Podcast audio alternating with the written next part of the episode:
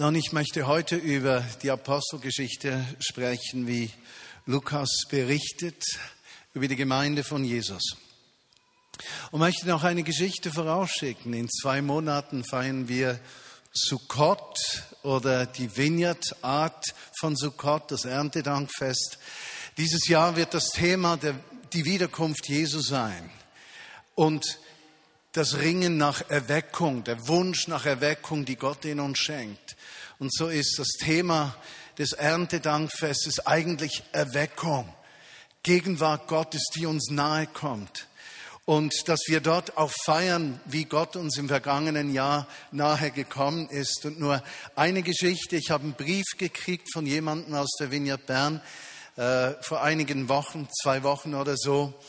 Und das ist eine ältere Frau und sie schreibt in diesem Brief, wie dankbar sie ist, dass ihre Tochter, die nicht mit Jesus lebt, äh, bei der ein Baby diagnostiziert war, das, äh, äh, wie soll ich sagen, das nicht nur krank, behindert geboren werden wird und wir gebetet hätten, dass dieses Baby vollkommen gesund zur Welt gekommen ist, trotz aller Aussagen der Ärzte.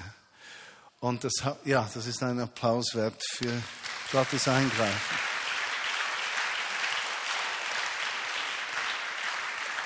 Und was mich an dieser Geschichte so berührt, ist, diese Frau ist sehr unscheinbar. Sie wird nicht vielen von uns auffallen. Es ist eine Frau, die viel Herausforderungen in ihrem Leben gehabt hat viele Schmerzen getragen hat und die sich nie als Glaubenskämpferin bezeichnen würde.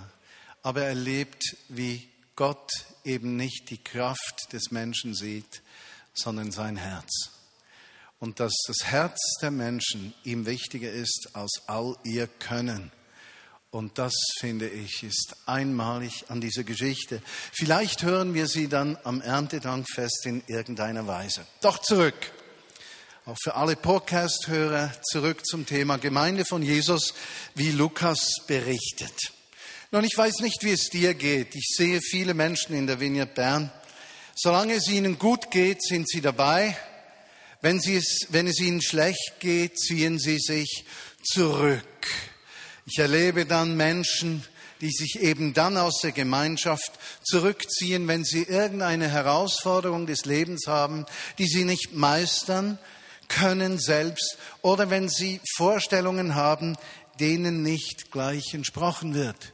Und ich merke ja das an mir selbst, wenn ich persönlich herausgefordert bin in meinem Leben, wenn ich sozusagen im Reservetank fahre, geistlich oder emotional, dann gehöre ich auch ich zu den Menschen, die sich eher zurückziehen möchten, alleine das Leid austragen möchten, alleine zurechtkommen möchten.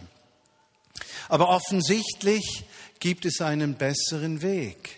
Und über diesen besseren Weg möchte ich heute sprechen. Und vielleicht gibt es auch für dich diesen einen besseren Weg in den Herausforderungen deines Alltagslebens und in der, den Herausforderungen der christlichen Gemeinschaft ganz allgemein.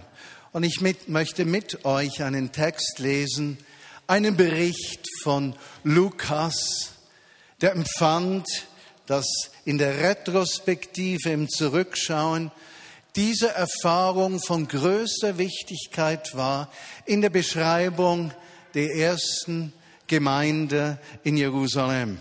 Und er schreibt hier in Apostelgeschichte 4, 32 bis 36.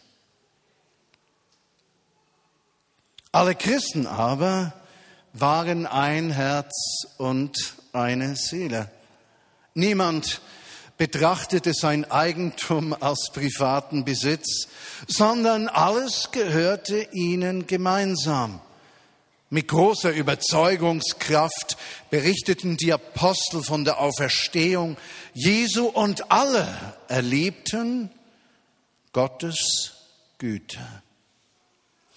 Niemanden in der Gemeinde fehlte etwas, denn wer Häuser oder Äcker besaß, verkaufte seinen Besitz. Das Geld wurde von den Aposteln an die Bedürftigen weitergegeben. Einer der Spender war der Levit Josef aus Zypern. Die Apostel nannten ihn auch Barnabas, das heißt äh, der Tröster. Dieser Josef hatte seinen Acker verkauft und das Geld den Aposteln gegeben. Ein herrliches Bild der Gemeinde. Was sind so Kernaussagen, die Lukas beschreibt? Eine Kernaussage, sie waren ein Herz und eine Seele. Dieses ein Herz und eine Seele sein war eine Beschreibung ihres Umgangs miteinander. Sie erkannten sich.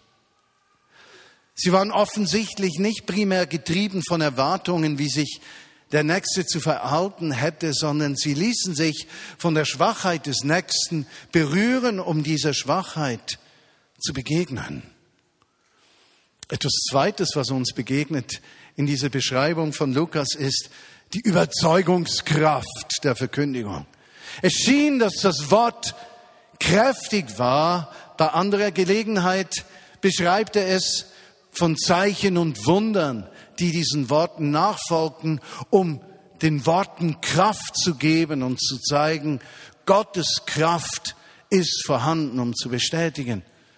Vielleicht diese Geschichte von der Heilung dieses ungeborenen Babys oder andere Geschichten, die wir immer wieder hören, wie Gott eingreift. Herr, schenke uns Überzeugungskraft. Dritte Beschreibung, alle erleben Gottes Güte. Güte ist ja verbunden mit Gutes, ja? Something good, goodness, gut, Güte. Alle erlebten Gutes, das von Gott her kam, von Gott her bewirkt war. Natürlich, dann in der Beschreibung weist er darauf hin, dass es keine Armen gab, weil sie sich umeinander kümmerten. Ganz gleich, wie sie das taten. Lukas erinnert sich und sagt, wenn ich mich richtig erinnere, haben sie sich so gut umeinander gekümmert, dass keiner da war, der sich beschweren musste. Nun gut, kurz darauf erzählt er dann die Geschichte der Witwen, die sich beschwerten, weil eine Zahl von Witwen, die jüdischen, bevorzugt wurden über die anderen. Eine andere Geschichte aber er malt ein Bild einer christlichen Gemeinschaft, das getragen ist von Geheimnissen. Das Geheimnis der ersten Gemeinde war ihre Gottesbeziehung. Das Geheimnis der ersten Gemeinde, ihre Gottesbeziehung. Ich habe diesen Text nicht gelesen aus Apostelgeschichte 2, viele von uns kennen ihn. Sie beteten treu und regelmäßig. Sie hatten dreimal im Tag Gebete im Tempel. Weiß nicht, wie lange sie diese Gebete durchführen konnten, weil ja jeder auch seiner Arbeit nachgehen musste. Doch der Weg in Jerusalem zum Tempel hoch ist nicht so weit und deshalb ist es sehr wohl möglich, dass sie dreimal während des Tages eine Zeit des Gebetes eingehalten haben. Später fünfmal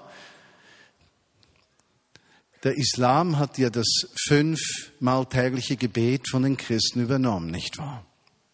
Nun gut, was haben sie gebetet? Was ist unser Gebet? Und wenn ihr die Apostelgeschichte lest, dann ist es das Gebet, dieses Ringen um Gottes Gegenwart, dieses Ringen um Erweckung. Und wenn ich von Erweckung spreche, spreche ich nicht von Menschen, die Jesus nicht kennen, sondern ich spreche davon, dass wir als Christenmenschen erweckt sind, erwecklich sind, aufgeweckt sind für Gottes Gegenwart, dass wir zu Kanälen der Stärke, Größe, Liebe, Herrlichkeit Gottes werden, dies im Umgang mit allen Menschen. Und wenn das geschieht in uns und in der Gemeinschaft der Christen, dann beginnt automatisch eine Ernte von Menschen in die christliche Kirche zu kommen, von Menschen, die Jesus nicht kennen. Sie feierten innig das Abendmahl. Sie achteten auf die Predigt und setzten sie um. Gottesbeziehung. Ein zweites Geheimnis war ihre Beziehung untereinander. Sie waren ein Herz, eine Seele. Sie waren eine Familie. So verstanden sie sich. Wenn ich ein Christ bin, gehöre ich zu einer erweiterten Familie und ich kümmere mich. Ich verschenke mich. Und weil alle sich verschenken und das zum Lebensstil wird, bin ich nicht nur ein Gebender, sondern ich bin ein Empfangender genauso. Muss nicht übers Maß geben, sondern mir wird genauso geschenkt. Sie aßen miteinander. Abendmahl war ein ganzes Essen, nicht wahr? Dieser heutige Tag hat mich richtig hungrig gemacht. Christa und Chris, eigentlich sollten wir alle diese Gottesdienste mit einer Party verbinden. Wir waren heute, ich war sechs Stunden zusammen mit Menschen, einfach sechs Stunden mit der Gemeinde zusammen, gegessen, gesprochen, tiefe Gespräche, oberflächliche Gespräche, Spaß gemacht, gespielt, getrunken, Familie gefeiert. Sie teilten ihren Besitz. Und wenn man auf die Übersetzung achtet hier im Kapitel 4, 32, dann haben sie das nicht ein einziges Mal gemacht, sondern fortwährend haben sie geteilt. Das heißt, das Teilen war ein Lebensstil, der sich eingebürgert hat und jeder empfing durch das Teilen genauso, wie er gab. Sie kümmerten sich und was war das Resultat? Das Resultat war, sie wurden hochgeachtet, sagt die Apostelgeschichte, von denen, die sich nicht zu ihnen zählten. A, B, es geschahen viele Wunder. Weshalb? Ihre Herzen waren weich. Wenn wir einander wahrnehmen, wenn wir den Nächsten sehen, wie er ist und ihm mit ihm teilen, was wir haben, an Gefühl, an Ermutigung, was es auch sei. Nehmen wir ihn wahr, wir werden Menschen mit weichem Herzen. Und Menschen mit weichen Herzen werden offen für Gottes Herz. Und Menschen, deren weiches Herz sich mit Gottes Herz trifft, kommt es zu einer Kernfusion von Herzen und zu einer gewaltigen Kraft, die sich ausbreitet. Denn wenn wir uns kümmern, kümmern wir uns nicht aus dem Gesetz heraus, nicht aus der Menschlichkeit heraus, sondern aus dem Brennen nach der Gegenwart Gottes und dem Herzen Gottes. Es gibt eine Studie, die gemacht wurde unter 600 Menschen, die Muslims gewesen waren aus 39 verschiedenen Ländern. Und man stellte ihnen die Frage, was sie denn dazu bewegt hätte, Christen zu werden. Und dieser Schritt der Christwerdung hatte für die meisten dieser Menschen, je nachdem, wo sie wohnen, schwerste Folgen. Verfolgung, Enterbung, Todesdrohungen. Und hier einige der Antworten dieser Menschen, die Jesus Christus kennenlernten. Sie sagten, der Charakter von Jesus Christus ist so anziehend. Er schlägt nicht zurück. Er ist demütig. Er liebt die Armen, die Ausgestoßenen, Niedergeschlagenen. Die Macht seiner Liebe ist einzigartig. Man kann mit ihm eine Beziehung an, eingehen, ganz anders als im Islam, in dem eine persönliche Beziehung mit Gott völlig undenkbar ist. Gott wird nahbar. Seine Liebe wird offenbar. Sie sagten über den Charakter von Christen, Christen sind die einzigen, die sich wirklich um Gerechtigkeit für die Armen und Unterdrückten kümmern, die bedingungslose Liebe und eine friedevolle und zufriedene, Aura der Christen ist auffallend. Ist es nicht das, was wir uns wünschen? Diese Aura der Liebe und Gegenwart Gottes. Über Träume und Visionen sagen sie, über 25 Prozent dieser 600, also über 150 der Befragten gaben mit Nachdruck an, dass Träume und Visionen ein entscheidender Schlüssel dabei waren, dass sie zu Christus gefunden haben. Oft erschien ihnen Jesus in einer Form einer weißen Gestalt. Nun, die Frage ist, kann sich die Apostelgeschichte wiederholen, respektive, vielleicht besser gefragt, diese Beschreibung von Lukas. Wenn wir aus Vignette Bern beschrieben werden in Zukunft, wird man uns so beschreiben, wie diese Gemeinde beschrieben wurde. Diese zwei, respektive drei Dinge. Wie wird die Beziehung zu Gott beschrieben? In seiner Dreieinigkeit. Die Liebe zum Wort. Lieben wir das Wort? Erkennen wir Jesus im Wort Gottes? Verstehst du, wenn du Bibel liest, dann lies es nicht aus Information, sondern lies es mit einer Herzenshaltung, dass Jesus dir persönlich im Wort begegnet dass er etwas in deinem tiefsten Sein auslöst, dich berührt, ermutigt, verändert. Denn das Wort, also Jesus, der das Fleisch gewordene Wort Gottes ist, er öffnet die Tür zum Glauben. Glauben kommt nicht durch deine Anstrengung und meine, ja? Sondern ist ein Resultat der Offenbarung Jesu Christi durch sein Wort in unserem Herzen drin. Keine Information, Offenbarung. Der Glaube. Können wir kindlich glauben?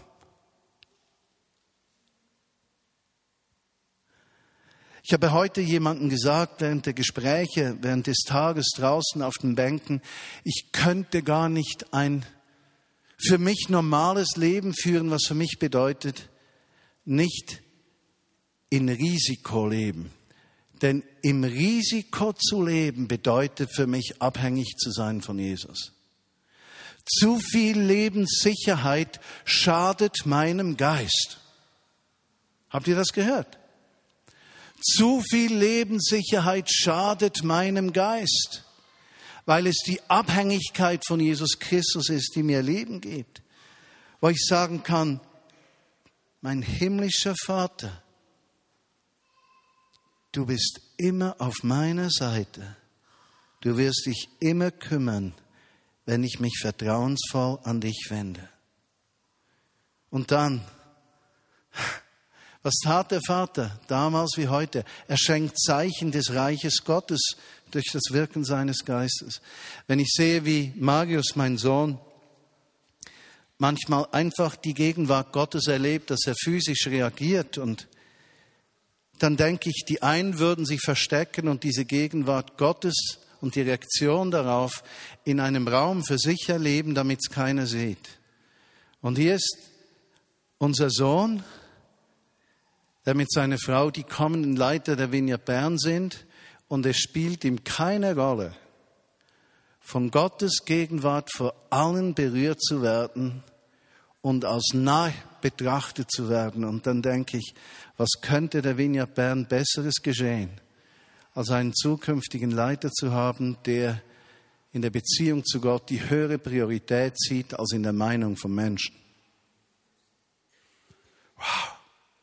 Wie ist diese Beziehung untereinander? Wie, was wird man über uns sagen?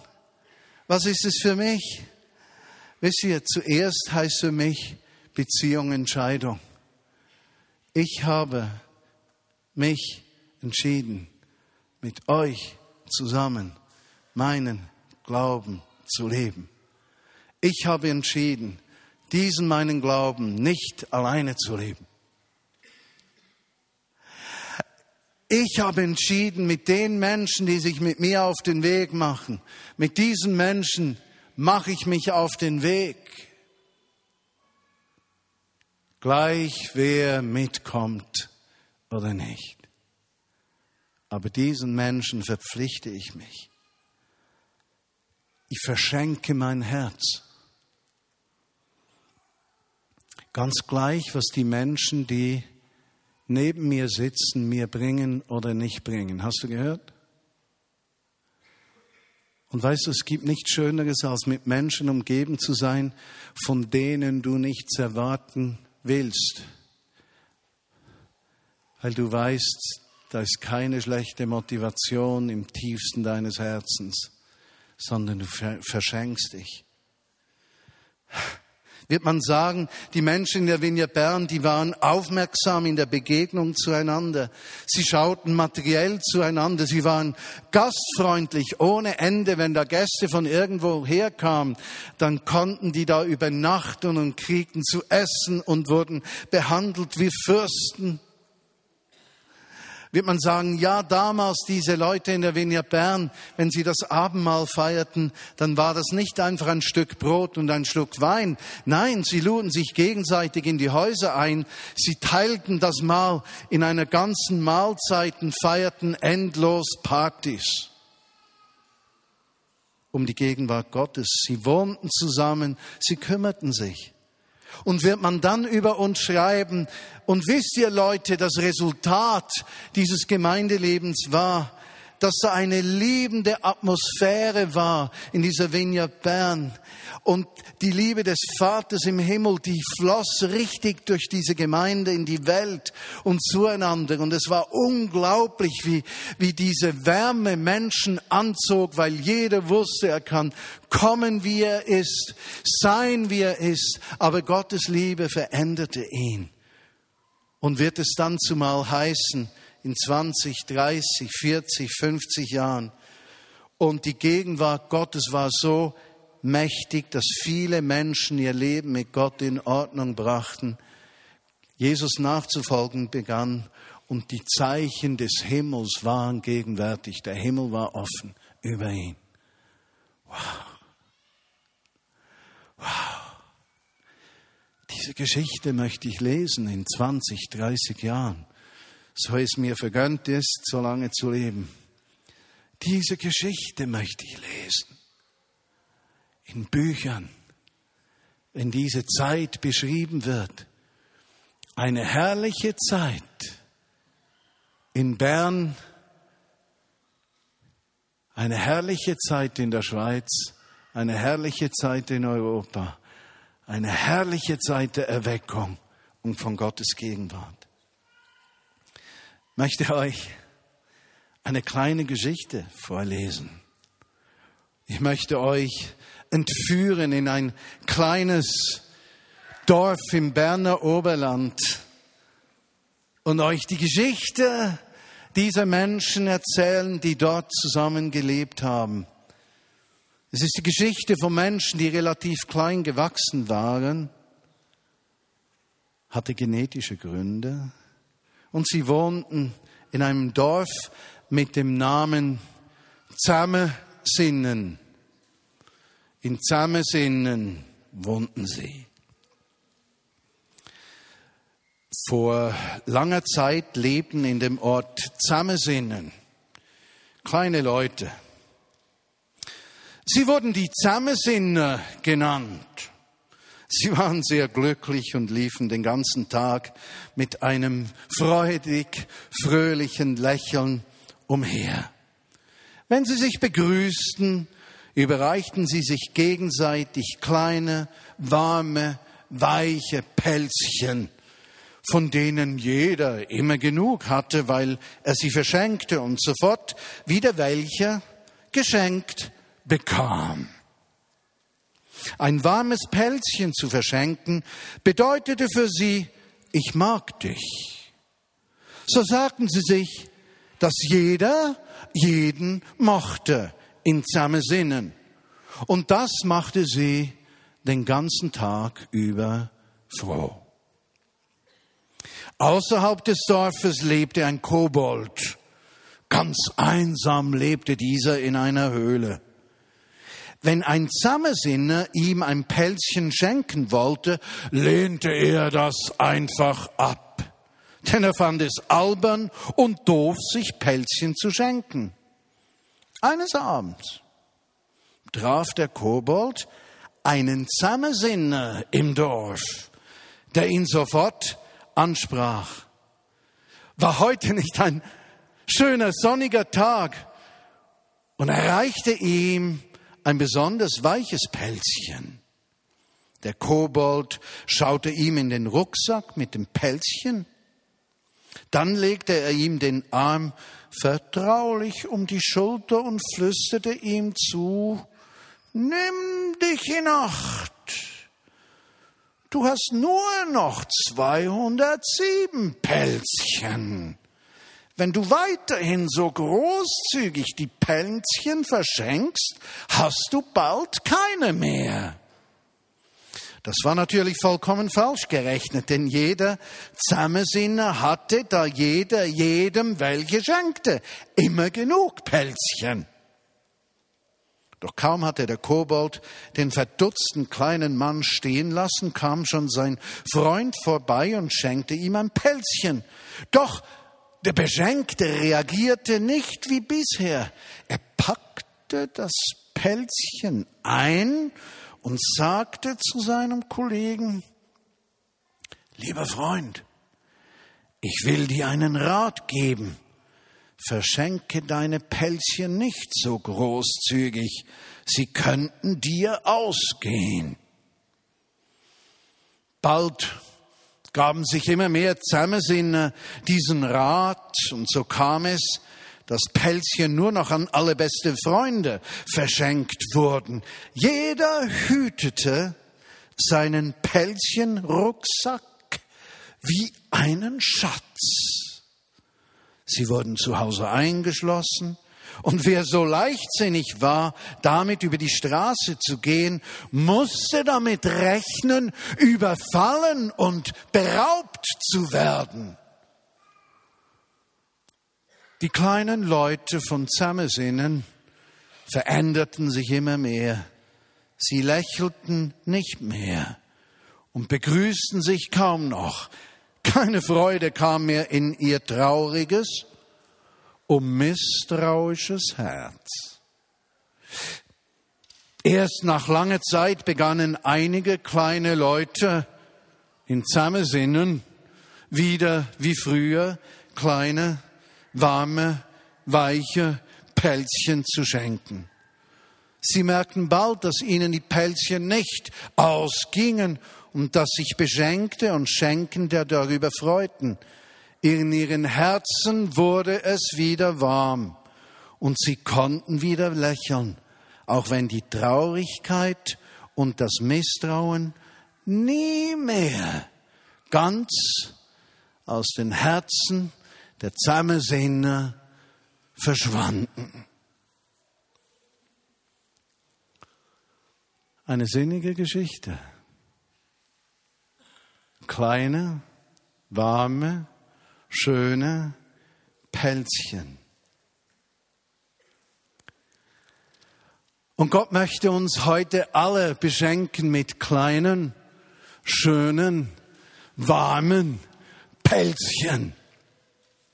Und er möchte, dass du mehr als nur eines nimmst. Einige. Auch für deine Kinder. Damit wir alle etwas zu schenken haben.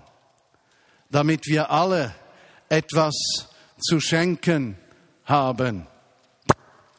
Schenken haben. Zum Beispiel ein Kompliment indem wir auf jemanden zugehen und etwas Ermutigendes sagen. Das Ermutigende ist das eigentliche Pälzchen, aber du gibst es zeichenhaft weiter, damit diese neue Währung, die Währung der Nächstenliebe in der Vineyard Bern im Fluss bleibt.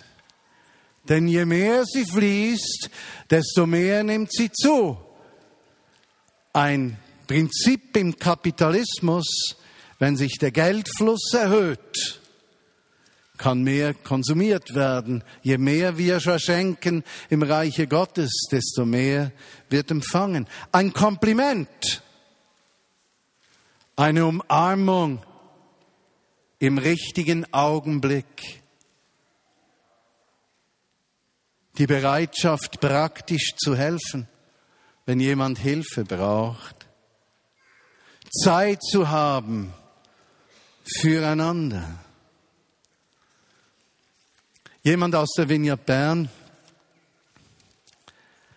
hatte die Idee, diese Pelzchengeschichte am heutigen Tag zu bringen. Und einige in der Vineyard Bern haben sich dann aufgemacht, diese Pelzchen vorzubereiten. und nehmt wirklich eine Handvoll Pelzchen mit, damit ihr zu geben habt. Und dann kriegte ich diese Geschichte geschenkt, die in den letzten zwei Wochen passiert ist.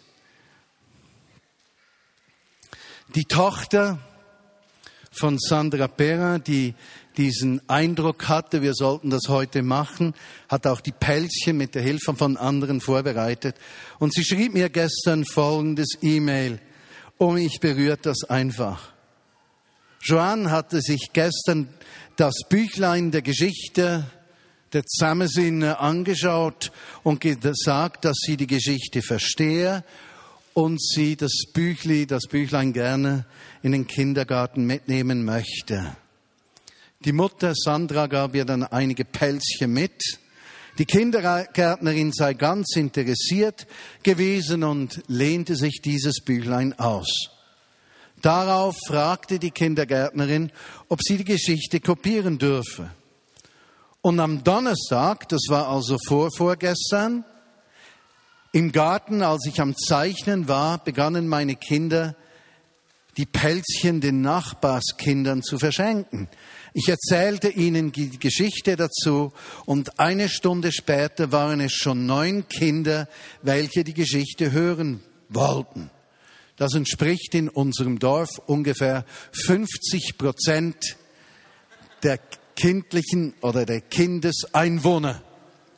Jedes reagierte anders darauf. Alle waren fasziniert, dass man wieder Pelzchen zurückbekommt, wenn man sich verschenkt. Sie könnten ja dann um die ganze Welt gehen. Einige gingen nach Hause und erklärten die Geschichte ihren Eltern.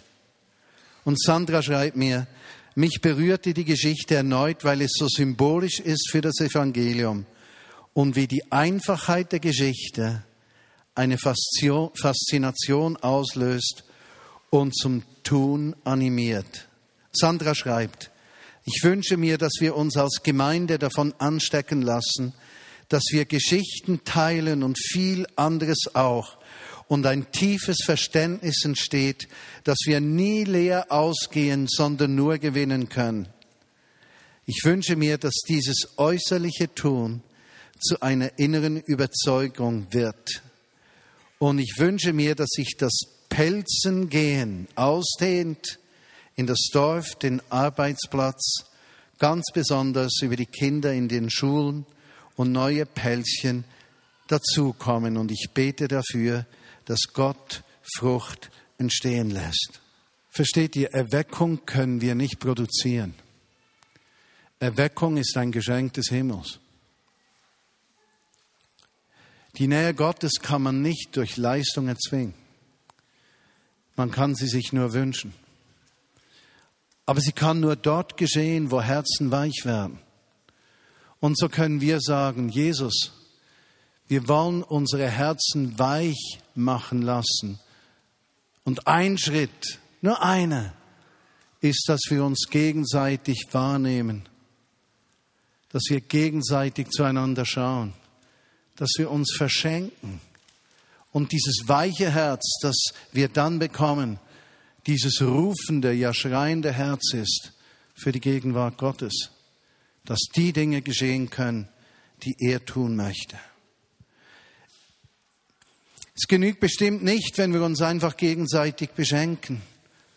Es geht darum, dass wir zu Kanälen der Liebe Gottes werden.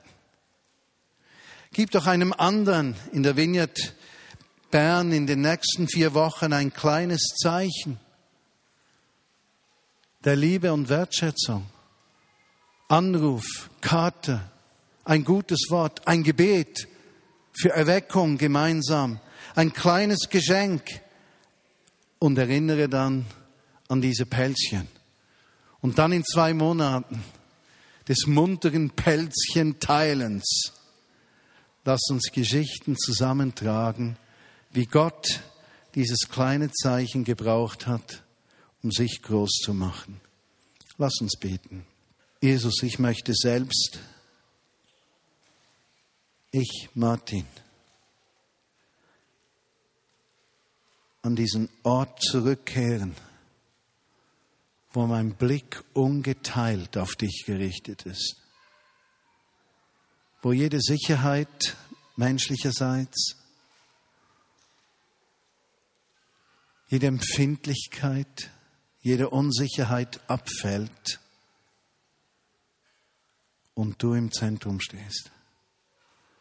Jesus, ich möchte ein Leiter der Vineyard Bern sein und der Vineyard Bewegung, der nicht eine Institution baut, sondern ein Leiter, der aus dem Sehen deiner Person in die richtige Richtung geht. Schenke uns als Vineyard Bern, dass wir in die richtige Richtung gehen, in deine Gegenwart und von deiner Gegenwart aus in die Ernte hinein. Schenke uns den Blick, dass wir einander brauchen. Besonders diejenigen, die unterwegs stolpern, müde werden, dass einen Ort finden in der Vineyard Bern, wo sie geborgen sind und aufgerichtet werden. Schenke uns Empfindsamkeit füreinander und ein unermüdliches Drängen nach deiner Gegenwart. Schenke uns Erweckung. Schenke uns Erweckung, Jesus. Und ich möchte dich einladen. Und ich möchte wirklich nur, dass du aufstehst, wenn das auf dich zutrifft. Wenn dich das Thema Erweckung für die Vineyard Bern seit mehr als zwei Monaten beschäftigt und du schon dafür gebetet hast und diese Worte etwas auslösen in dir, dass du sagst, genau das möchte ich, das beschäftigt mich seit einigen Monaten. Aber aufrichtig, dass das stimmt, was ich sage, nicht aus gutem Willen aufstehen. Wenn das stimmt, lade ich dich ein, aufzustehen. Und jetzt bitte ich dich, Vater im Himmel, dass du von denen, die aufgestanden sind, dass dieses Verlangen nach einem geistlichen Aufbruch in uns und durch uns in der Welt nicht ein Wunsch bleibt, sondern Erfüllung findet. Begegne uns, Jesus. Das bitten wir dich in aller Schwachheit. Begegne uns. Stecke du uns gegenseitig an mit diesem Wunsch, mit diesem Drängen, dass du im Mittelpunkt stehst. Und lass es zu, dass beim nächsten Mal, wenn wir diese, diesen Aufruf machen, die Zahl sich verdoppelt. Nicht, weil wir das von vorne sagen, sondern weil dein Geist uns ansteckt. Und beim übernächsten Mal soll es wieder verdoppelt sein. Bis am Ende ein Schrei ist, Jesus, komme bald, lass dein Reich hereinbrechen begegne du uns. Und ich möchte die, die aufgestanden sind, bitten, sich einfach der Gemeinde zuzuwenden und segnend zu beten vom Ort, wo sie sind. Einfach segnend zu beten, dass dieser Aufbruch des Herzens und der Gegenwart Gottes sich ausbreitet und eine frische Zeit kommt. Eine herrliche Zeit der Gegenwart Jesu. Komm, Heiliger Geist. Wendet euch doch der Gemeinde zu. Komm, Heiliger Geist. Zünde dieses Feuer an. Und wir wollen das nicht menschlich gesehen irgendwie in Bewegung bringen. Wir vertrauen dir, dass du die Herzen berührst. Wir vertrauen dir, dass du zu jedem sprichst, bei Tag oder in der Nacht, am Arbeitsplatz, auf dem Arbeitsweg, in den Ferien, gleich was wir tun, dass du, Jesus, im Mittelpunkt stehst und dein Leben sich ausbreitet. Und gleichzeitig beten wir jetzt für alle Kranken in diesem Raum und wir sagen, Heiliger Geist, verherrliche Jesus. Verherrliche Jesus. Und auch auf dem Weg zum Erntedankfest, wo wir zusammen vor dich treten, danken wir dir jetzt bereits zwei Monate vorher für all die Wunder und Zeichen, die in den nächsten acht Wochen geschehen werden. Brich auf in Herrlichkeit. Tue Wunder ohne Zahl. Schenke uns die Gnade der Nachfolge, der Einfachheit und Zerbrochenheit. Schenke uns dieses Herz, das dich und den Nächsten sucht. Amen. Amen.